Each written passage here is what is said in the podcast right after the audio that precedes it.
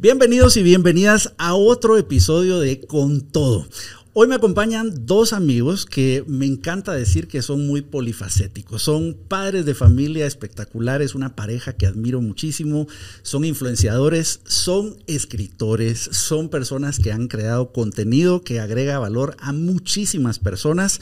Me da muchísimo gusto presentarles a mis queridísimos Carlitos Silva, ¿cómo estás? Muy bien. Y mi querida Tuti Furlan. Hola. Bienvenidos. Así que qué bueno tenerlos acá en conjunto en este programa que lo que buscamos es cómo despertar eso grandioso que tenemos dentro. Ustedes son personas que tienen mucha luz, que desde que los conozco me han inspirado en todo lo que hacen en las diferentes facetas de la vida. Así Igualmente, que Julio. Estoy muy contento que estén acá. Gracias, Julio. Gracias por la invitación. Estamos felices, de verdad, en este, en este nuevo proyecto también tuyo. Qué maravilla. Qué genial. Sí, Felicitaciones, sí, sí, Gracias, siempre, siempre viviendo a colores, lo que nos gusta. Aburrido no. Ah, no, Eso aburrido, Sí, pues, los no. colores, eso es bueno, pero aburrido no. Qué bueno. Así que una de las preguntas que a mí, a mí siempre me encanta hacer es cuando conozco personas así como ustedes que están viviendo muchas facetas, que las personas suelen decir, bueno, pero ¿cómo lo hicieron? Entonces me encantaría que ustedes me dijeran cómo fue ese momento donde ustedes despertaron a, a lo que están haciendo hoy, porque es un despertar progresivo donde uno empieza a decir, esto me gusta. ¿Cómo descubrieron sus talentos, lo que, lo que les gusta? Em, voy a empezar yo. Sí, por favor. Primero. Gracias. Fíjate que yo he ido observando cosas interesantes y creo que yo he malinterpretado, a ver, no malinterpretado, pero como, como que no he terminado de entender al 100%, lo voy a decir así, cuál es el talento real. He ido descubriendo que lo que yo creía que era mi talento resultaba solo una parte de lo que realmente iba a explorar mucho más profundo, que resultaba siendo una parte de lo que luego venía. Entonces ha sido muy interesante el camino, porque yo te digo, donde yo descubrí que yo era absolutamente feliz, que, que, que yo desaparecía de mí misma, era cuando tenía 3, 4 años bailando flamenco en un escenario. ¿Sabes? O sea, es decir, yo en el escenario bailaba y yo, te juro, yo desaparecía. Yo no me, o sea, no te puedo explicar bien, pero eso, algunas dicen, no, haces el flow, no sé qué, pero para mí era, solo era el momento y yo era feliz y lo amaba y la gente me decía, wow, es que usted, su sonrisa, es que qué lindo verla en el escenario, es que tiene estrella, es que todo el... Yo era feliz, me encantaba. Dejé de bailar, pero siempre que si el concurso de oratoria, que si el concurso de declamación, que, y entonces para mí subirme a- al escenario era, era lo mío. Entonces en mi cabeza era tal vez lo que a mí me gusta o mi talento es el arte, ¿sabes? Yo lo entendí de esa forma. Luego pasan los años, voy a psicología, bueno, entro a teatro, me encanta el teatro, el arte, de plano el arte, ¿no? Y entonces entro a psicología y, luego brinco a medios de comunicación. Y entonces me decían, pero es que usted es comunicadora. Y yo, no, no, no, yo soy psicóloga, pero y actriz, ¿verdad? O sea, no, no, yo soy actriz y psicóloga. No, pero es que usted comunica, es que usted tiene algo, es que usted engancha a la gente, es que... Y entonces dije, ¿y si no era el arte? Lo o sea, también el arte fue solo un medio para yo comunicar algo.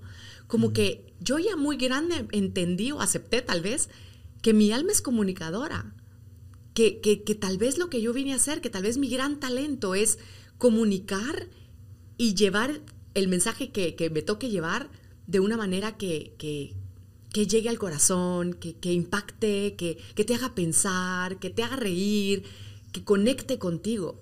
Entonces a mí me llama la atención, tu pregunta me encanta porque yo hago este, esta reflexión y hoy por hoy te digo, ah, yo soy comunicadora y a lo mejor y no, ¿sabes? O sea, dentro de 10 años te puedes decir, ¿sabes qué, Julio? No era eso. By the way.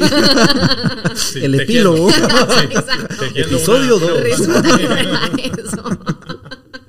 Spoiler alert. Sí, entonces, entonces creo que es un camino lindo. El, ojalá, creo yo, a lo mejor personas, yo sí he, he conocido personas que dicen que, que entendieron muy rápido qué era lo que tenían que hacer o cuál era ese talento. Yo creo que fui descubriendo talentos que apoyaban la esencia. Y entonces está rico descubrir talentos, no, no es uno el que tenés que, que perfeccionar, no es uno el con el que te tenés que casar, sino explorar talentos, explórate a ti, porque eso te va a llevar a obedecer tal vez tu esencia, lo que venís a hacer. Y fíjate que en mi caso es muy diferente el camino, Julio, porque eh, yo fui como todólogo, ¿verdad? O sea, yo era deportista y me gustaba eh, temas de ciencia y temas de arte también. y, hacía un montón de cosas. Fui creciendo, la parte social se me dio muy bien, ¿verdad? O sea, eh, entonces dije, no, yo algo, algo con gente, ¿no? Entonces, algo humanista, estudié comunicación en la universidad, yo soy mexicano, llego a, Guatemala hace ya bastantes años, 18, eh, y empiezo en tema de medios de comunicación y yo fascinado con eso, pero realmente yo como mi, mi autodescubrimiento llega después de una crisis, mi crisis de los 30, la llamo yo, ¿no? que es cuando empiezo a los tres decir de, ok, sí, hago muchas cosas y, y pues muchas las he hecho bien, y, pero ¿para qué soy bueno? O sea, ¿cuál es ese talento que me va a definir? Porque yo tenía aquí, ¿no? Muchos libros, muchos autores, muchos... ¿Cuál es tu propósito? Y encuentra el propósito y, como que te dicen, tiene que ser uno, ¿verdad? Entonces, de madres, ¿y qué hago? ¿No? Y, y, cuando yo me muera, ¿por qué esa cosa me van a recordar? Y entré en una crisis, ¿verdad? Y empecé a trabajar mucho en mí. De vuelta a terapia, de vuelta a, mucha introspección y, y demás. Y encuentro y descubro que mi talento es aprender. Y mi talento mm. es vivir y disfrutar. Y entonces me empecé a quitar presiones absurdas que nos van poniendo de fuera, ¿no? De el talento, el... O sea, es casi que tienes que pensar en tu epitafio y, para eso vivir, ¿no? Para ver qué va a decir en tu epitafio. Y no, o sea, al revés. Entonces, eh, encontré que soy bueno para aprender y me disfruto arrancar nuevos proyectos, me disfruto empezar de cero cosas, me disfruto mucho eso y poder llegar a perfeccionar ciertas cosas. Entonces, eh, yo estoy en paz sin tener en mi epitafio de este fue un gran... Todólogo. entonces sí, todólogo. todólogo, ¿verdad? O sea, ¿cómo me, me, defino como aprendiz de aprendiz tal vez? O sea, y listo. Ahora, me encanta varias cosas que ustedes han mencionado que cuando se conversa con personas que hablan de lo que les gusta, dicen, es algo en donde el tiempo no lo siento, donde me pierdo en la actividad, donde ya no se, ya no se, ya no se puede distinguir entre la actividad y la persona. Uno dice, uno fluyo en esa situación. Y por otro lado, también hablan de momentos donde hay un punto de inflexión, donde hay algo que te hace, que te hace cambiar y donde uno puede empezar a, descubrir que hay otras oportunidades en el entorno donde uno creció, donde, donde vine. ¿Cómo han encontrado ustedes oportunidades de explorar esos múltiples talentos, porque concuerdo con ustedes que nunca es uno, son varios y uno los va descubriendo y va profundizando qué significa eso. Eh, tú sabes que nos conocemos de mucho tiempo, a mí el teatro me fascina y yo también crecí con mucho tema artístico en mi casa y decía, ¿será que soy para hacer stand-up comedian? Eh, músico, cantante, pero encontrado en, comunicar de diferentes formas una expresión a ese, a ese arte. Entonces, hay, esas son como las oportunidades que he encontrado. ¿Cómo encontraron ustedes las oportunidades de manifestar esos talentos? Yo tengo la sensación de que a mí la vida me ha llevado, ¿sabes? Em, porque, digamos, eh, si regresamos a mi infancia, como lo decía, mi mamá era eh, profesora de flamenco y entonces, claro, las hijas, ¿dónde pasaban la tarde? Metidas en la academia. y nos encantaba, bueno, a mí me encantaba y lo disfrutaba y los shows y todo lo demás y bailar y... Y luego, digamos, bueno, el colegio pasa el colegio, el colegio cambia un sistema en, en evaluación de la materia idioma español y mete talleres, y mete taller de teatro, y mete taller de radio, y mete taller de periódico, y talleres de, de lecturas, y, y dije yo, teatro, o sea, no lo pensé dos veces, yo me fui al teatro. La vida me lo puso, me explico. Sí, yo tomé la decisión de ir, pero la vida me lo puso. Y, esa cosquillita que tú dices, ¡ah! que te ilusiona, que te llama la atención, que incluso te puede dar hasta miedito, pero te ilusiona. Entonces tomé esa decisión y eso me llevó a, a meterme al mundo del teatro, incluso profesional en Guatemala, ¿no? Eh, estando en teatro, yo voy a una entrevista, esto lo he contado varias veces, pero rápidamente voy a un par de entrevistas para promocionar la hora en la que estaba y en los medios en que me entrevistan, al finalizar la entrevista me dicen, usted no quiere trabajar aquí, así de la nada. yo, quiere hacer una prueba, perdón, no era solo así, quiere hacer una prueba para ver si quiere ser locutora. yo, ay, yo no soy locutora, pero hagamos la prueba. o sea, ¿qué, perdemos? Nada. Y entonces salgo de la prueba y mire, tenemos un proyecto, queremos que trabaje con nosotros, puede empezar en 15 días. Lo mismo pasó con televisión. Entonces es como que la vida me fue llevando, me fue poniendo las puertas. Creo de alguna forma que mis papás hicieron algo bueno para no hacerme alguien miedoso. Eh, porque muy probablemente alguna otra persona hubiera dicho, no, no, yo qué pena, yo no soy locutora, no, no, yo no trabajo en esto, no. Tal vez el teatro fue el que me ayudó a ser más extrovertida y más lanzada a hacer cosas, a perder el miedo al ridículo, ¿sabes? Eh, y entonces siento como que todo es eh, bailadito por el lugar donde tiene que ir hilado, de un medio a otro.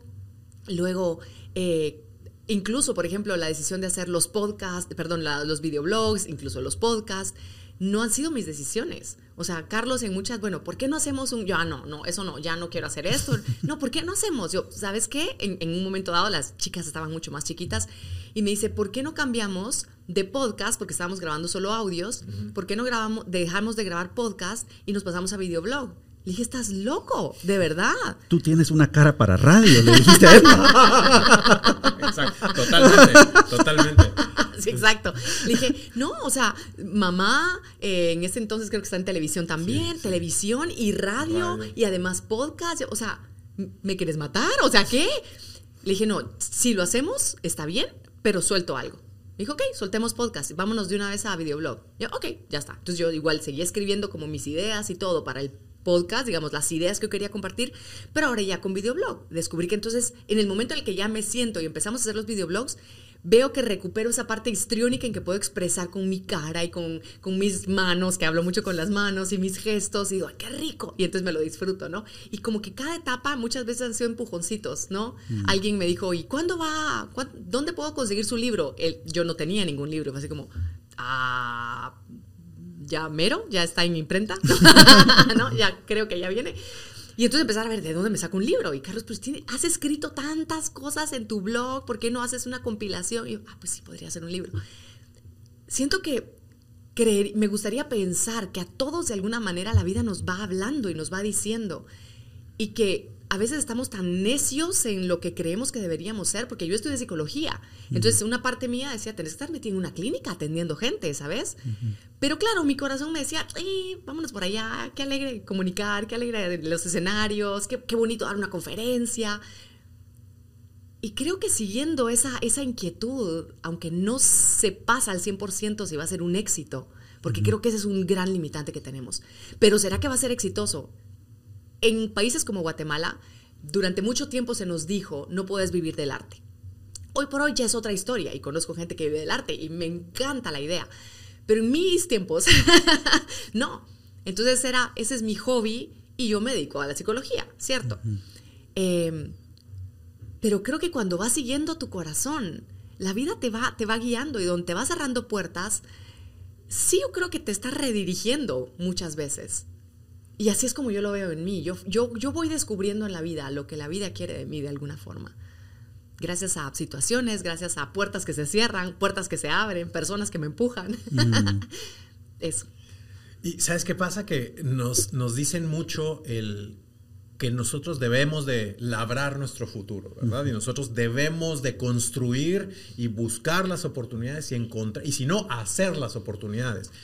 Y yo creo que las oportunidades te encuentran. Mm. O sea, cuando estás como en sintonía con esa, con el sentido de la vida que no es otra cosa más que vivir y disfrutar y aprender este camino que tenemos como experiencia humana, las oportunidades se te van a presentar. Entonces, em, tú y yo que venimos del mundo corporativo, ¿verdad? O sea, de, muchos años, eh, creo que conocemos mucha gente que que, que, ojo, en el mundo de los negocios hemos hablado de que esa es una gran cualidad, o sea, el ser perseverante y el ser machetero y contra todo pronóstico, contra toda dificultad, seguir, seguir, seguir, seguir, seguir, hasta que consiguió y ahora tiene la empresa y tiene el logro y tiene esto y tiene lo otro.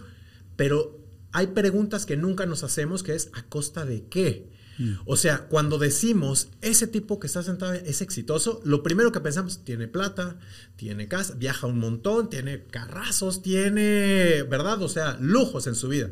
Pero en la ecuación de decir ese cuate allá es exitoso, nunca preguntamos, ¿y su familia? Mm. y sus hijos? ¿Cómo es su relación con sus hijos? ¿Cómo es su relación con Consigo su, mismo. Con Consigo mismo. ¿Está en paz con él mismo? ¿Cómo está su autoestima? ¿Cómo está su salud física? ¿Cómo- o sea, todo eso que me parece súper importante no lo metemos en la ecuación de exitoso. Y es una estupidez, ¿verdad? Entonces, eh, y a veces caemos en, en- en entrar en ese esquema que socialmente, que empresarialmente, que corporativamente nos han planteado como la ruta del éxito, eh, sin tomar en cuenta las partes positivas de la ecuación. Y yo estuve ahí, ¿verdad? O sea, y yo en muchos momentos, o sea, un desgaste físico terrible, desgaste emocional, eh, drenado, o sea, con estrés hasta el cielo, colesterol, triglicéridos, o sea, mi salud en, en- en estado deplorable, pero eso sí, o sea, puestazo, sueldazos o, o utilidades súper jugosas, a, a empezar a las 7 de la mañana, terminar a las 10 de la noche, no parar y el viaje y el carro y el... Y, y te das cuenta que no es por ahí. Eh, entonces, más allá de, volviendo a la pregunta inicial de cómo buscar las oportunidades, es más bien estar abierto a qué oportunidades se me presentan. Y por ejemplo, cuando yo vengo de ese mundo corporativo y ya estábamos con, con Tuti juntos, ya estábamos casados, y desde hacía muchos años teníamos la intención de deberíamos hacer algo juntos, deberíamos hacer una empresa juntos. y nuestra eh, nuestra Motivo. razón, nuestro motivo por empezar la empresa, totalmente los motivos equivocados según el libro de emprendimiento, ¿verdad? Porque era, ¿cómo podemos hacer? O sea, no es para eh, hacer un negocio, que un sistema y ganar dinero y impactar el mundo positivo. No, no, no, nuestro, nuestro propósito era, ¿cómo podemos pasar tiempo más, o sea, más tiempo juntos y tener tiempos más flexibles para disfrutar a nuestros hijos? Nada más. O sea, entonces es, inventémonos un negocio para que nos permita esto. Y así es como empezamos, digamos, a ver qué podíamos hacer y así nace Iniciativa T y nace todo el tema de, de Tuti, los cursos, los podcasts, los programas de tele, de radio. O sea, eh, pero es, es al revés. O sea, partimos como de cómo queremos vivir en armonía, en paz con nosotros mismos y sobre eso vamos encontrando las oportunidades. Yo quiero solo decir una cosita, porque a la hora de decir que yo dije, ¿no? Como que la vida me va llevando, las oportunidades, lo decía Carlos, te van encontrando. Suena como que estábamos aquí sentados tomando Sí. café con Julio, y de repente llegó una oportunidad, con permiso, aquí está Tuti, ay, Tuti, te estaba buscando, ¿no? No, o sea, eh, porque es bueno hacer la aclaración. Suena a eso, suena que nosotros nos la pasamos en la playa y de repente, no, llega alguien de, ah, oh, Tuti, te ves talentosa. No, o sea, no funciona así. Es lo que decía, si no estoy mal, Picasso, ¿no? Que, que, que la inspiración lo agarraba pintando. Lo mismo. O sea, hacemos lo que nos gusta, nos apasionamos, nos dedicamos, aprendemos, nos metemos a cursos, eh, hacemos lo que hay que hacer. Y sabes qué, y a veces a lo mejor nos toca chance que no es exactamente lo que queremos, pero estamos en movimiento y ese chance te lleva a otro, que es el- la conexión para lo que viene. Pero creo que lo que nos toca hacer, lo tenemos que hacer desde la humildad, que no es sencillez, pequeñez, no. La humildad es grandiosa para mí. O sea, la humildad es entender que tú estás en el camino, en el camino de la vida, aprendiendo, sos un aprendiz, como dice Carlos, de la vida, y vas a toparte con gente que te va a dar mucho y tú te vas a topar con gente a, que- a la que le vas a dar mucho. Y no importa la actividad que te toque hacerlo, hacelo con entrega, hacelo con corazón, hacelo con pasión. Porque eso es lo que va a hacer que des el siguiente paso hacia donde te toque ir. Y de la manera en que tú te comportes y trates a las personas con quienes convives en ese trabajo que a lo mejor no era el que tú esperabas, no sabes. La vida es increíble cómo da vueltas y los que ya llevamos unas cuantas décadas en esto de la vida nos damos cuenta que de repente, ay, yo te conocí cuando teníamos tantos años, fuiste tan amable conmigo y yo por supuesto que te ayudo y tú, "Ah, no puede ser. O sea, la vida te da así vuelta y te regresa y te vuelve a poner gente que tú ayudaste en algún momento y te está ayudando ahora, gente que te ayudó y ahora tú tienes la posibilidad, el regalo de devolverles. Entonces creo que eh, en, en entender que todos estamos en la misma jugada y que todos valemos tanto, eso es parte de la humildad. Entonces creo que eso es, eh, para aclarar lo de las oportunidades, es en lo que estés haciendo, ponle más amor, ponle, ponle más coco. Siente que, que lo tú, o sea, no es que tienes que enamorarte de lo tuyo, a lo mejor no, pero, pero si te enamoras de lo que hoy te toca hacer, va a ser más rápido que venga a lo, a lo que te tocará más adelante. Y, hay varias cosas que me, me llaman la atención, que lo he escuchado consistentemente. A mí me... eh, este, este podcast ha sido interesante porque hay ciertas verdades que son muy simples, pero que no, no es fácil vivirlas. O sea, la simplicidad no implica poderlas vivir fácilmente. Pero he escuchado en común el tema de la acción. Dice, siempre la vida me ha funcionado cuando decidí hacer esto, cuando actué hacia esto, cuando dije que sí hacia esto. Y hay un tema de actué a pesar del miedo, porque creo que siempre hay esa duda de, es un acto de fe, decir, bueno, voy a hacer esto, pero no sé qué va a pasar. Por otro lado, tú, hablabas de algo que me parece poderosísimo de ser fiel a uno mismo. Hay e, ese propósito que tú decías me parece el propósito más noble y, de verdad que todos debiésemos tener, cómo, cómo vivir una vida más en armonía con nosotros, con nuestra familia, que, que, muchas veces es a pesar de, las cosas que hacemos, ah, ah, bueno, pude hacer esto, pero por todo el sacrificio que estoy haciendo, y es diseñar conscientemente. Ahora, ¿cómo hacemos para dedicarnos a esto? Porque yo que los conozco de tantos años, ustedes son muy diligentes en decirle que sí a ciertas cosas y decirle que no a otras cosas. O sea, hemos tenido conversaciones donde, donde he escuchado, mira, no, porque en este momento nuestra prioridad es esto en la familia y estamos haciendo esto. ¿Cómo hacemos para dedicarnos por mucho tiempo a esas, a esas cosas que hemos decidido? Porque estarán de acuerdo conmigo que en ocasiones están las emociones que entra como la otra vocecita que te dice, no, ya no, esto ya no es, ah, esto no era por ahí, y empiezas como a dudar de lo que en algún momento decidiste muy firmemente. A veces es el mundo, ¿verdad? no, ya no soy fiel conmigo mismo, pero ah, qué rico lo que dicen las redes sociales y te empiezan a empujar hacia lo que los demás quieren diseñar para tu vida. Entonces, ¿cómo hacemos para no perder ese foco y dedicarnos? A ese, a ese llamado, a ese propósito que cada uno va labrando? Mira, el, esa la, respondo yo. Yo sé. Eh. Por eso no hablé, ¿viste? ya solo se miran. no, el, sí, gracias, ya. Bluetooth. en pareja. Ya está, eh, emparejado. No, fíjate que tiene que ver con, con, con tener claro qué es lo que realmente quieres y ser leal a eso. Porque es, es, es ridículo que todos, todos decimos que hacemos las cosas por nuestra familia, porque amamos. Y es verdad, o sea, pero es, ¿no te parece absurdo que lo que más amamos en el mundo es nuestra familia? Pero los dejamos 12, 14 horas al día porque los amamos, ¿verdad? A irnos a romper la... Para cuando regresemos o ya están dormidos o yo estoy hecho trizas y no voy a poder, pero es porque los amamos para que seguir trabajando y todo, para que tengamos 15 días al año de vacaciones en algún lado juntos, donde además voy a estar porque te amo y porque necesito seguir en... Entonces, como que vivimos en mucha contradicción, ¿verdad? Eh, entonces, cuando ves eso y cuando te das cuenta que el objetivo de la vida no es a lo mejor ganar dinero, el objetivo de un negocio eh, a lo mejor no debería ser el único ganar dinero.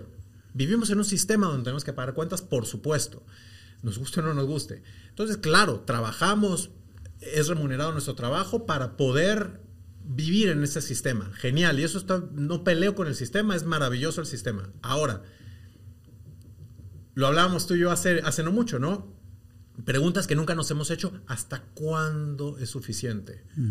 O sea, ¿cuándo yo estoy en paz con lo que gano y cuándo puedo empezar a, a vivir? O sea, eh, ¿trabajo para vivir o vivo para trabajar? Em, entonces, cuando tengo claro que lo que me mueve no es ganar un dólar más, sino disfrutar más esto, mm. entonces, por más que me lleguen proyectos donde a lo mejor hay muchos dólares involucrados, pero choca con esa estabilidad que quiero, entonces es de, puedo sopesar eh, de una forma más Em, más honesta, mm. más transparente. Entonces sí, a lo mejor el no tener, a lo mejor no voy a tener ese carro, esa casa, no voy a vivir, no me voy a dar el tipo de vacaciones que a lo mejor Instagram me dice que podría estar viviendo, pero a lo mejor voy a estar más tiempo realmente de calidad, o sea, mm. y con, con, un papá más entregado, con un esposo más completo, disfrutando esto, que para mí es lo importante. Entonces, mm. Cuando tienes claro esto, eh, y no es solamente un discurso socialmente aceptado y corporativamente aceptado y eh, entre hombres de éxito y de negocios aceptado. Entonces, o sea, cuando te deja de importar el quedar bien acá, creo que puede ser más honesto, ¿no? Mm. Para mí, por ahí es. Y entonces eso nos lleva a nosotros como empresa a crear políticas. Decir, en este tipo de proyectos no me involucro porque tienen un costo de tiempo o tienen un costo de, por ejemplo, uno, y lo digo, y si alguien nos ve con muchos saludos y mucho respeto, ¿verdad? Pero, por ejemplo, no nos asociamos a ningún proyecto político, con ningún gobierno, o sea, eh, porque da muchas vueltas ese mundo y ese mundo nos podría en algún momento ensuciar algo que venimos haciendo bien y en paz. ¿No? Entonces, por más bonita que sea la oportunidad y que mejor remunerada que pueda estar, no me interesa y lo tengo claro y es no gracias.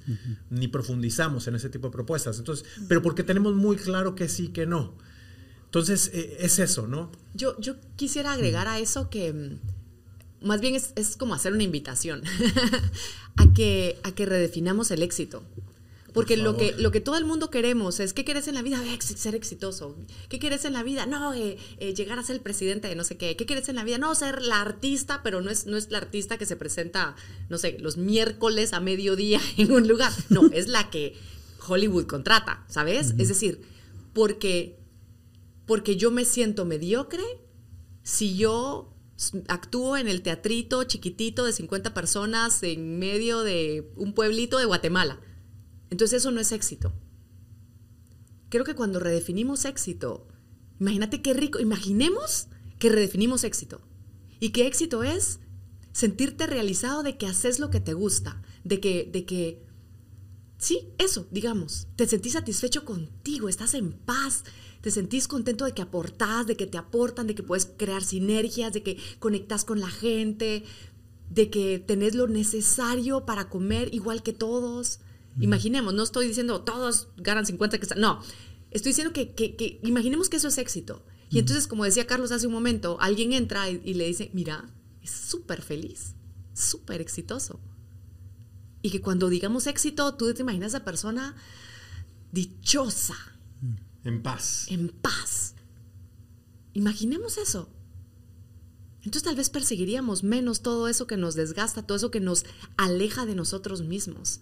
Porque a lo mejor no hay gente que, o sea, nosotros hablamos de familia porque somos de familia, pero posiblemente hay personas que no son de familia. Y está bien, que no les interesa formar una familia y está bien. no, no son malas personas por eso, ¿sabes? Ni incompletos, ni... No, ¿no? en absoluto. Pero imagínate qué rico que, viéramos así la vida, que en lugar de que la medida sea es exitoso porque tiene tanto, es, es a la mira, aquel es feliz.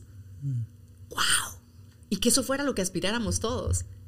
Estaríamos todos como más en tratando de sintonizarnos constantemente con nosotros mismos, porque creo, creo, yo y mi experiencia, que como ser humano, tenés tus deslices, no es que yo tenga así como clarísimo de no, porque son cinco minutos menos con mis hijas, no, mentira. O sea, tengo mis temporadas en que me voy de viaje, tengo giras, eh, las dejo de ver, pero también trato de tener muy en claro lo que decía Carlos. Si yo lo, al fin y al cabo lo quiero sentirme en paz conmigo, satisfecha, feliz de hacer lo que hago y también feliz de, disfrutarme a mis hijas, de no perderme su vida, de estar con Carlos, de ver a mi familia, de tener mis momentos de soledad, porque yo soy de las que sí necesito eso.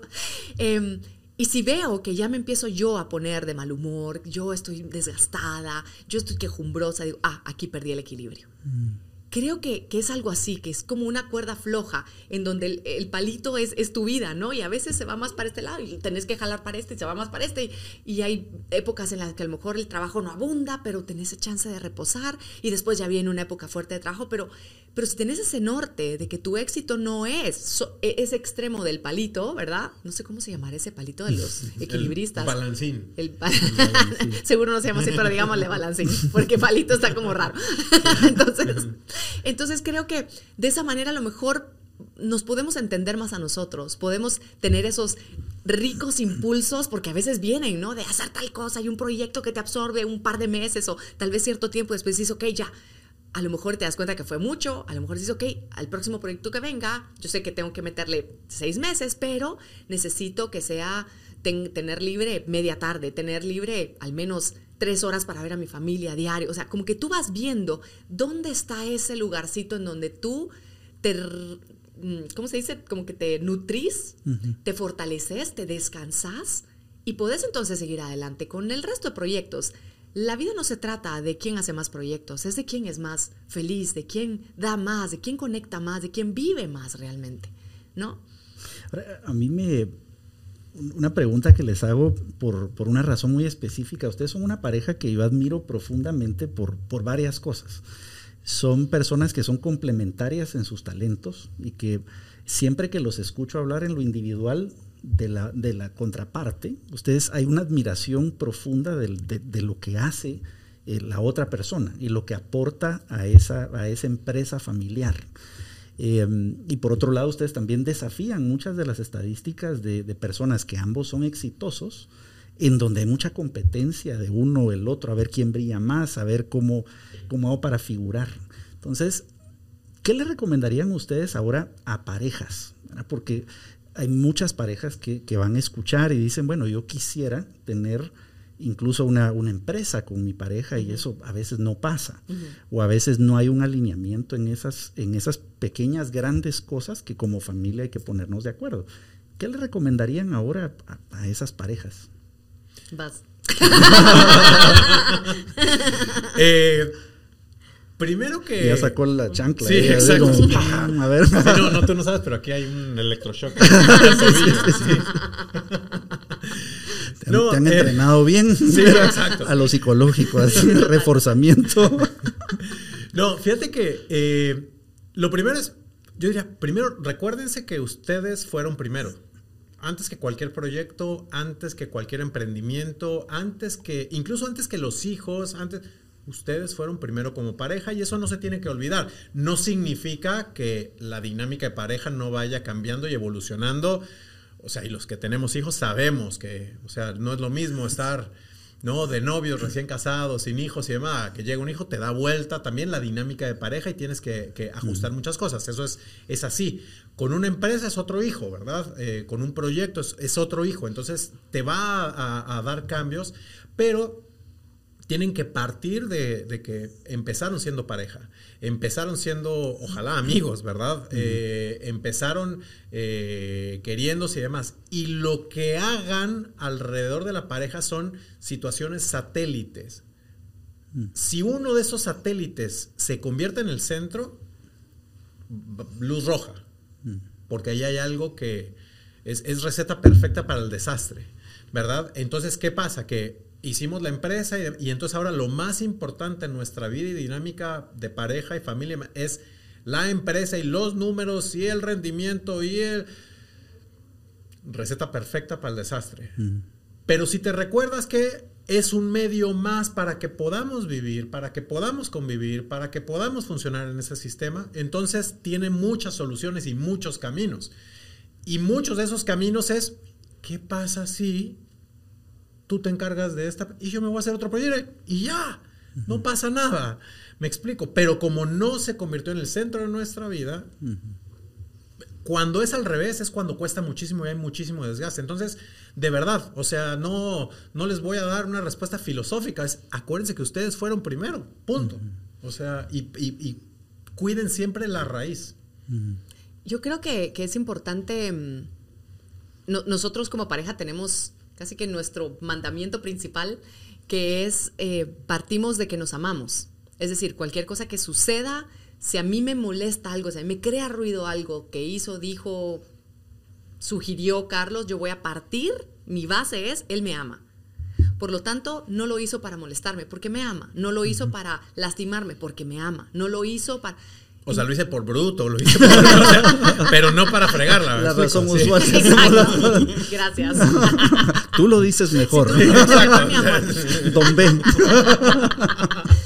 Para lo que voy es, si partimos de ahí como pareja, a la hora de pasarnos a los negocios, yo voy a entender que las decisiones que él esté tomando va a ser porque él cree que es lo mejor para nuestro negocio.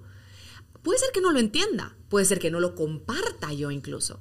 Pero si no lo tomo mal, es que otra vez este es que es un necio, es que, y me pongo a la defensiva, yo, la recomendación sería como acerquémonos con curiosidad a la otra persona, no con resistencia, no con oposición, con curiosidad.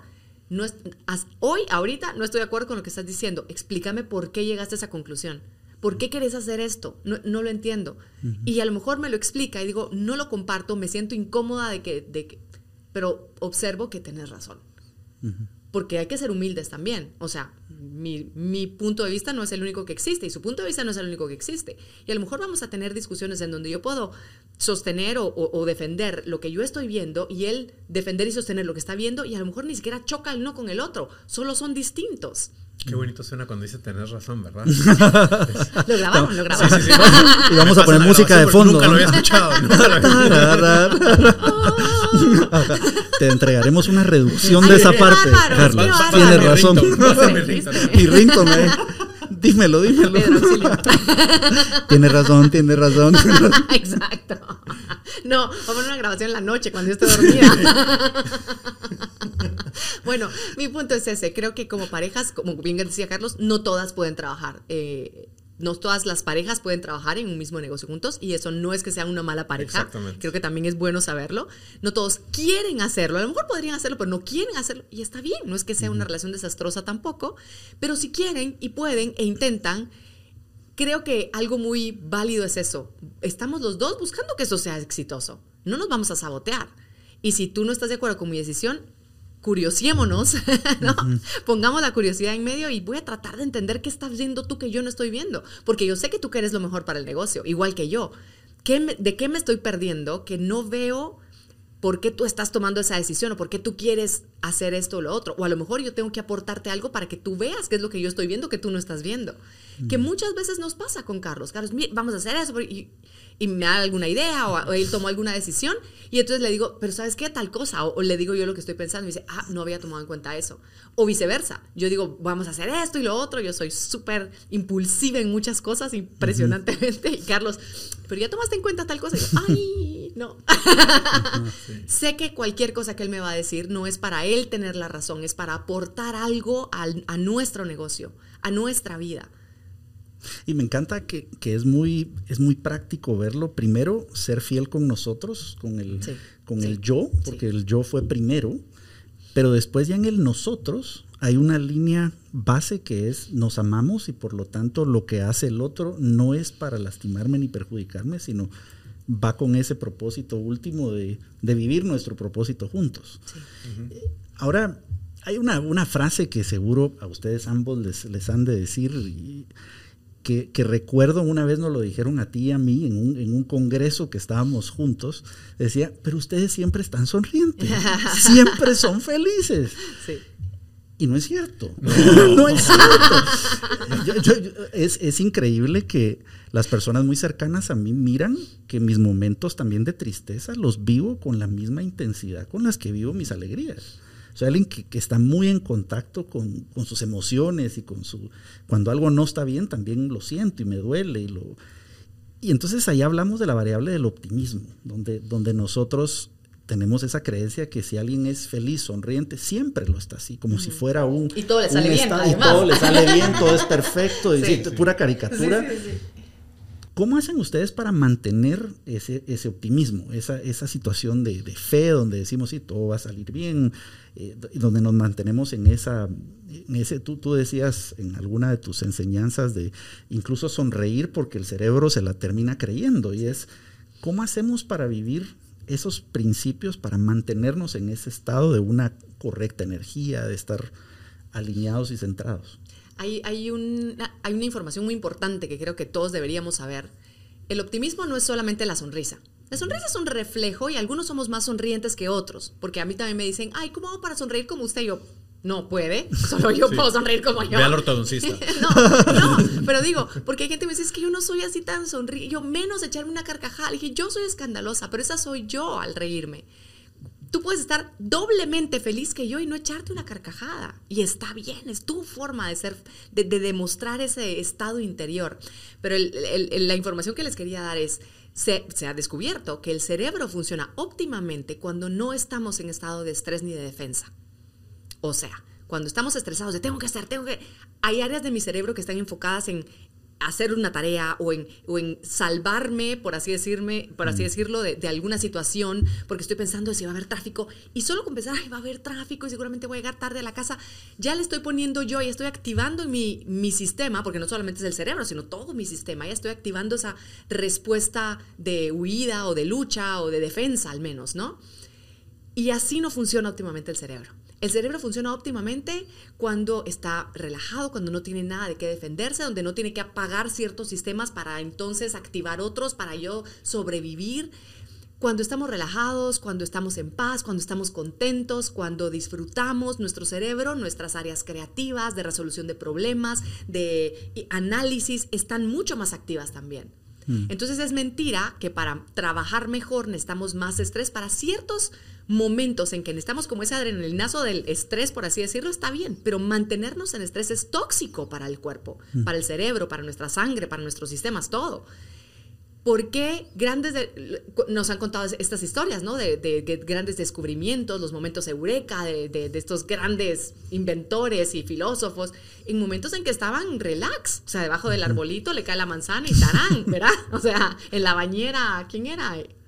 Arquímedes, no. Arquímedes. Arquímedes de la bañera, que, ¿no? que descubrió lo de flotabilidad y no sé qué echar. Estaba echándose un baño. O sea, estaba en otro rollo porque funcionamos mejor así. Entonces, el optimismo no es solo, ay, sí, sea optimista para que todo le salga bien. Es que es útil. Es que funcionalmente vas a, vas a estar mejor, vas a resolver mejor, vas a aproximarte a la vida de mejor manera, vas a tener mejores resultados si tú eres optimista, es decir, si no te estás atacando, defendiendo, atormentando, lastimando, estresando. Por eso es, el optimismo no es solo de ver las cosas bien y punto, es entender que que no necesitas sentir que estás perseguida por un dinosaurio para entonces hacer las cosas bien. Y, a veces cuando cuesta más el optimismo es cuando estás frente a cambios o situaciones inesperadas eh, que, consideras y que las titulamos como fuertes. Y nosotros que hemos estado también en algunas de esas situaciones, hemos hecho un ejercicio que nos ha servido muchísimo, que es ver cuál es el peor escenario posible. Pero el peor escenario posible real, ¿verdad? Porque decimos, no, es que voy a perder esta cuenta, este cliente, o voy a, perder, voy a cerrar la empresa. ¿Qué va a pasar? Entonces te imaginas al día siguiente titulares, ¿no? De Julio, el fracasado más grande de la historia. Y la gente te señala así, mira, el que fracasó. no, o sea, ¿te, imaginas ese, ese tipo de, ese tipo de, cosas? Todos lo hemos hecho, Julio. es una película de terror.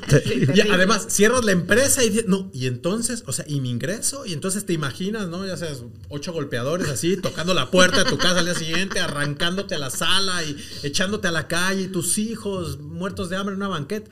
O sea, realmente el, cuando pensamos eh, en esos escenarios negativos, o sea, somos fatalistas. ¿Por qué? Porque Pero no realistas. porque exacto.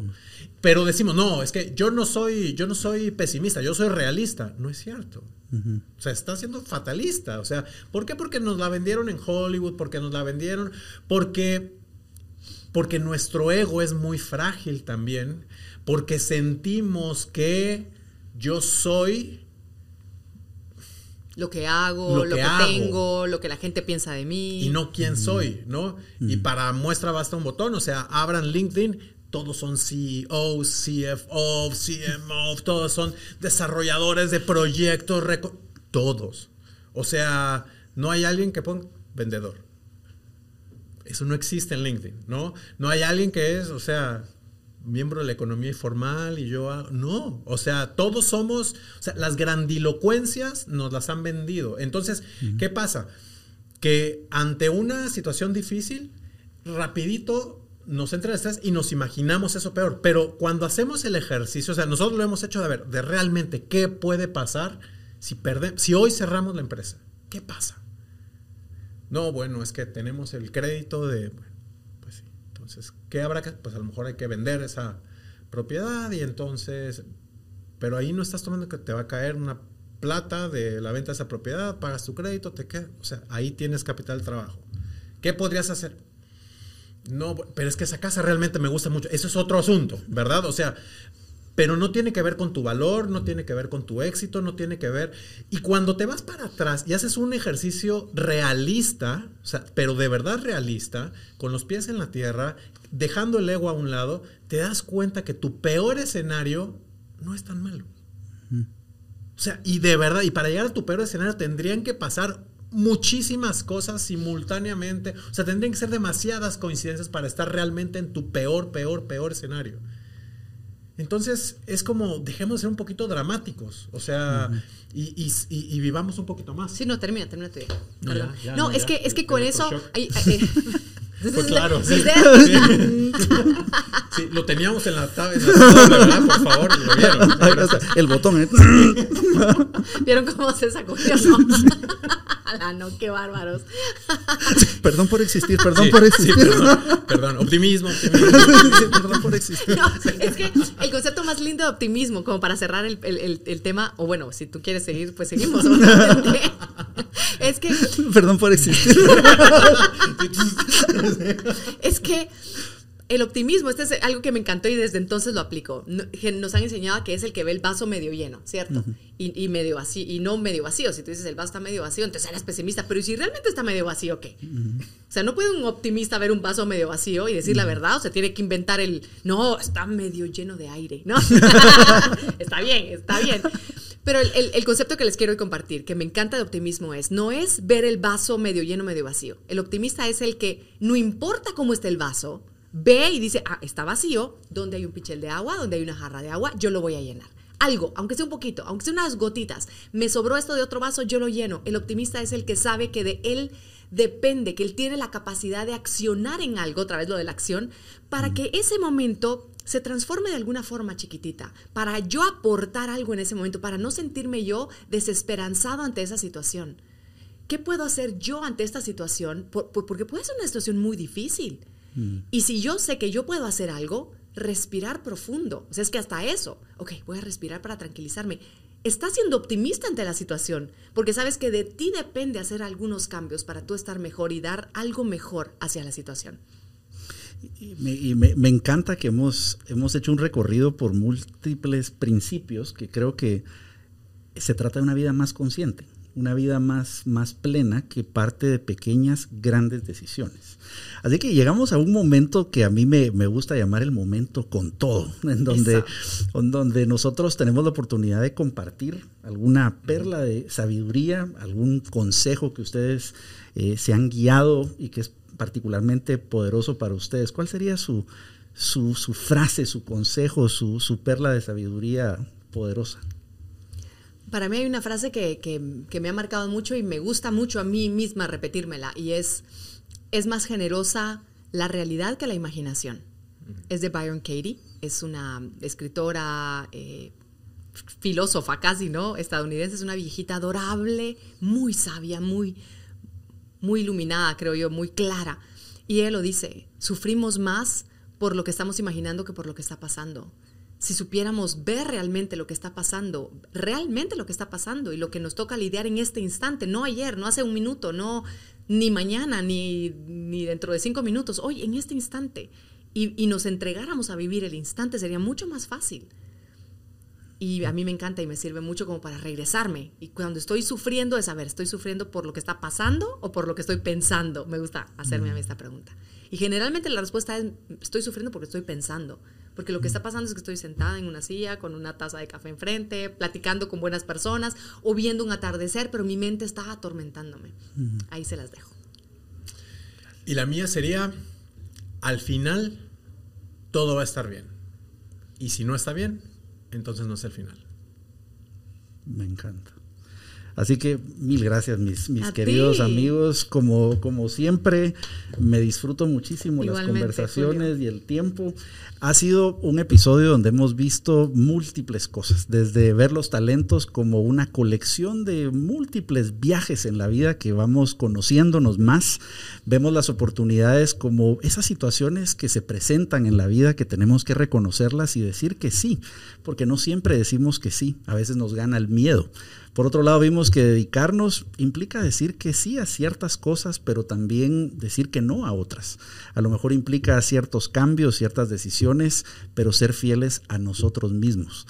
Y me encanta que el optimismo no riñe con el realismo con el decir cómo son las cosas, pero qué puedo hacer yo para que esa situación cambie. Así que espero que como yo se hayan disfrutado muchísimo de este episodio y quiero dejarles una pequeña muestra del siguiente. Veamos a continuación. Hay varias herramientas, ¿verdad? Y son justamente las que comparto en mis libros, en mi charla. una de ellas es la